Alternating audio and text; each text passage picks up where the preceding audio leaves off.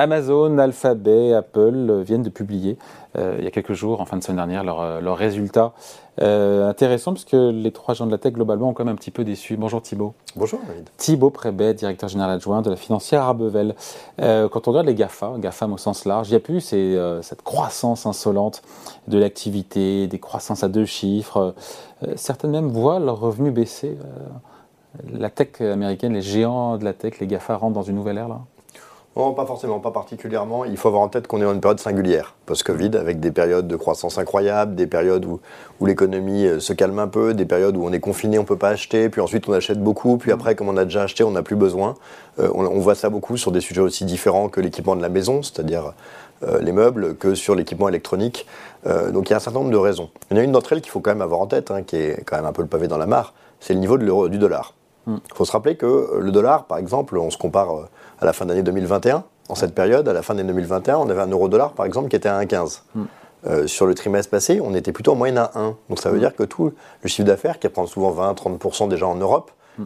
a baissé de 15%. C'est aussi vrai dans d'autres zones, Asie ou autres, où les devises ont également beaucoup baissé contre le dollar. Donc il faut aussi voir que la comparaison est quand même difficile, soit parce que les niveaux étaient exceptionnels, soit parce qu'il y a des effets de devises qui étaient très élevés.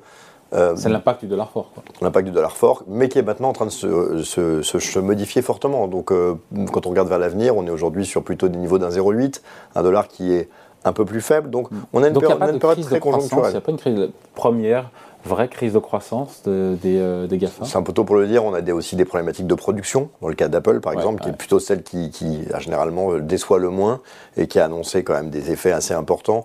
Euh, on voit bien que non, il n'y a rien de catastrophique. Et de facto, le marché s'y trompe pas avec une forte asymétrie. C'est-à-dire que ceux qui ont été plutôt un peu meilleurs que par le passé, Netflix ou, ou Meta, donc l'ancien Facebook, on a des hausses euh, à deux chiffres très importantes, et même ceux qui étaient un peu en demi-teinte ont plutôt finalement, on peut penser à Microsoft ou Apple, a eu des performances boursières dans la foulée qui étaient tout à fait satisfaisantes. Donc c'est vrai que le marché s'attendait à un trimestre un peu particulier. Je pense en revanche que euh, là où les choses ont changé, c'est qu'on ne peut pas le faire deux ou trois fois d'affilée. Donc maintenant, on aura une pression. un coup, c'est ça? Ouais, c'est ça. C'est-à-dire le côté, c'est la devise, c'est la Chine. Bon, bah, une fois que la Chine se rouvre et que la devise rebaisse, si c'est toujours pas bon, il faudra quand même en tirer quelques conséquences. Ah, euh, notamment, il y a des conséquences, c'est les plans de licenciement. Quasiment tout le monde a licencié, sauf Apple. On dirait ça vient après aussi des grosses embauches post. Euh, ouais, et puis il y a aussi une spécificité du marché de l'emploi qu'on a en France, euh, qu'on a euh, aux États-Unis. Hein, je ne suis pas tout à fait d'accord avec ce qui a été dit. On a quelque chose de très structurant dans ces problématiques de recrutement qui est démographique, c'est-à-dire beaucoup de gens qui quittent le marché de l'emploi, peu de gens qui arrivent, des recrutements massifs. Et c'est vrai que historiquement, dans les 20 dernières années, quand il y a des recrutements massifs, bah, au bout de deux ans, il y a des activités qui ne marchent pas. Il y a des gens qui ne faisaient pas l'affaire. Et on licencie. Là, il y a eu des tels besoins de recrutement et des telles difficultés à trouver, toutes les boîtes étaient en sous-emploi, qu'il n'y a jamais en fait ce moment où on se dit, bah, est-ce qu'il n'y a pas des, des, activités qui en fait marchent pas? Les activités de recherche étaient bien valorisées, le marché, c'était pas très grave s'il y avait beaucoup d'argent dépensé pour des choses mm. assez futuristes. Là, on est revenu un peu plus terre à terre, les taux sont élevés, ce qui rapporte rien et plus mis en relation. Et donc, on va avoir un peu de, on pourrait appeler de manière vulgaire une purge, mais il y a une volonté de réduire un peu les coûts, de regarder les activités qui ne marchent pas ou les personnes qui n'étaient pas au bon endroit.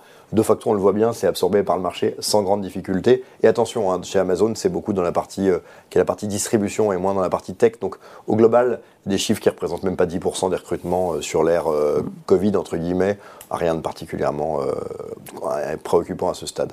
Donc, pour vous, la croissance structurelle va revenir c'est pas dit non plus, je veux dire, euh, pour, les géants de la tech, pour les GAFA notamment Donc c'est un peu trop tôt pour l'abandonner. On voit par exemple que des boîtes aussi différentes que Maison du Monde ou LVMH ont pris le parti de beaucoup communiquer dans le résultat, quand il y avait une sorte de baisse de la croissance, sur des comparaisons par rapport à 2019 en disant maintenant il y a eu des telles variabilités selon les zones en fonction de confinement, pas mm. confinement, sortie, que du coup les chiffres ont des bases qui sont très très compliquées à comparer. Mm. Euh, fin 2021 ayant souvent été une période assez exceptionnelle.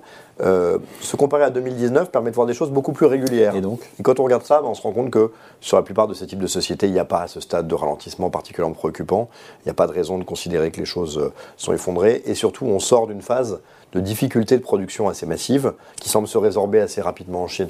Donc je pense qu'à ce stade, euh, une inquiétude suite à, ces performances aussi. Vous savez qu'on est tous assez moutonniers, on sort de performances très faibles du Nasdaq. Hein. c'est la mm. première année où le Nasdaq, qu'il faut se rappeler, en 2018 était légèrement positif, donc avait connu une série d'années euh, éblouissantes, incroyables. Et puis il y a eu moins 33%, donc, euh, moins 33%, plus quoi, plus 12, 13 depuis début de l'année, 14, j'ai plus ça Oui, c'est ça. Alors après, en plus, si on corrige l'effet euh, euro, c'est... C'est un retour en grâce ou pas qui s'esquisse pour le, pour le Nasdaq Je pense aussi que tout a un prix. C'est-à-dire qu'on est passé de sociétés qui étaient probablement trop chères Et avec la baisse, plus rien ne vaut rien. On le voit aussi en Europe, hein, sur les secteurs type semi-conducteurs, des sociétés comme STM, des sociétés qui n'étaient pas données maintenant valent plus rien, et tout a un prix. C'est vrai que quand des sociétés comme Meta, l'ancien Facebook, qui ont souvent valu 20, 30 fois les résultats, passent à 10 fois, l'investisseur s'interroge en se disant qu'on est peut-être allé un peu trop bas. Aujourd'hui, je pense qu'on est encore dans une logique qui est de se chercher, de se dire que ça vaut peut-être pas ce que ça valait avant dans un environnement où il y a un peu d'inflation. Ça vaut peut-être pas non plus les niveaux auxquels on est tombé, parce qu'après tout, beaucoup de sociétés sont abordables. D'où le retour, je parle de retour sur terre, notamment en termes de valorisation pour les GAFA. C'est ça, on est en train de chercher un équilibre. On est en train de chercher quel point qui est raisonnable. On est où sur les grands acteurs, sur les GAFA? Bah, Si vous prenez, c'est assez amusant, les GAFAM sont plutôt plus chers, parce qu'il y a des sociétés comme Apple ou Microsoft qui ne sont pas données, mais les grandes masses, c'est que le S&P 500, on se paye 17 fois les résultats.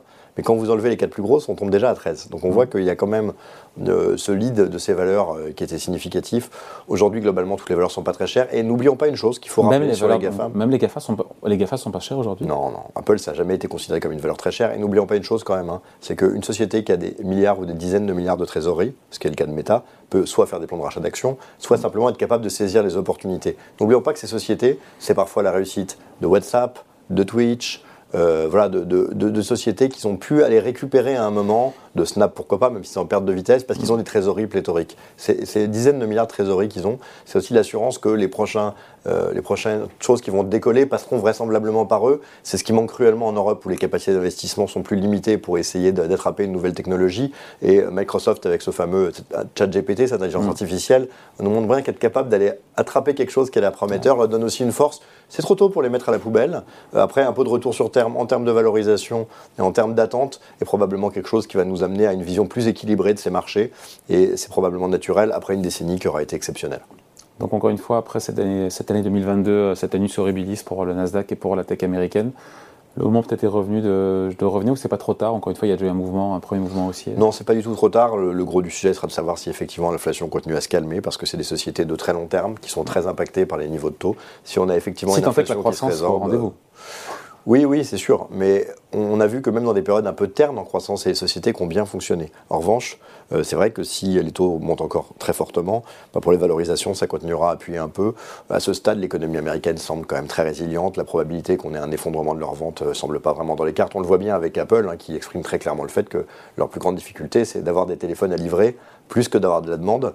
Et mm. donc, dans ce cadre-là, euh, on a peut-être plus de sujets sur l'ouverture en Chine et la capacité à produire que sur la demande américaine qui semble quand même fermement au rendez-vous. Et entre les, euh, cinq GAFAM, s'il fallait, fallait en retenir qu'un? Alors, je ne sais pas, euh, je pourrais pas donner un avis, euh, on va dire, euh, qui est lié à nos portefeuilles, parce que je ne sais pas exactement quelles sont nos pondérations, mais il est sûr que chez les investisseurs, c'est des, vraiment des sociétés tentaculaires, donc on les connaît jamais parfaitement, même quand on les travaille beaucoup. Mais aujourd'hui, il y a une interrogation sur ce sujet, sur Microsoft, qui est déjà une boîte magnifique, qui peut s'attaquer un peu avec l'intégration de ChatGPT à son logiciel sur cette partie-là, et ça suscite quand même une interrogation et peut-être un potentiel intéressant. Donc c'est vrai que pour l'investisseur qui a envie aujourd'hui de mettre une petite pièce, Microsoft paraît à la fois au niveau du présent, au niveau de perspective, quand même positionné d'une manière qui semble quand même pas très risquée. Voilà, les gens qui veulent un retour beaucoup plus important ou qui aiment bien aller chercher des choses qui ont beaucoup plus baissé pourraient s'intéresser à Meta, mais on dirait que pour l'investisseur mm. euh, de long terme, euh, tranquille, Microsoft aujourd'hui a une profil de société dont il y a peu d'équivalent dans le monde.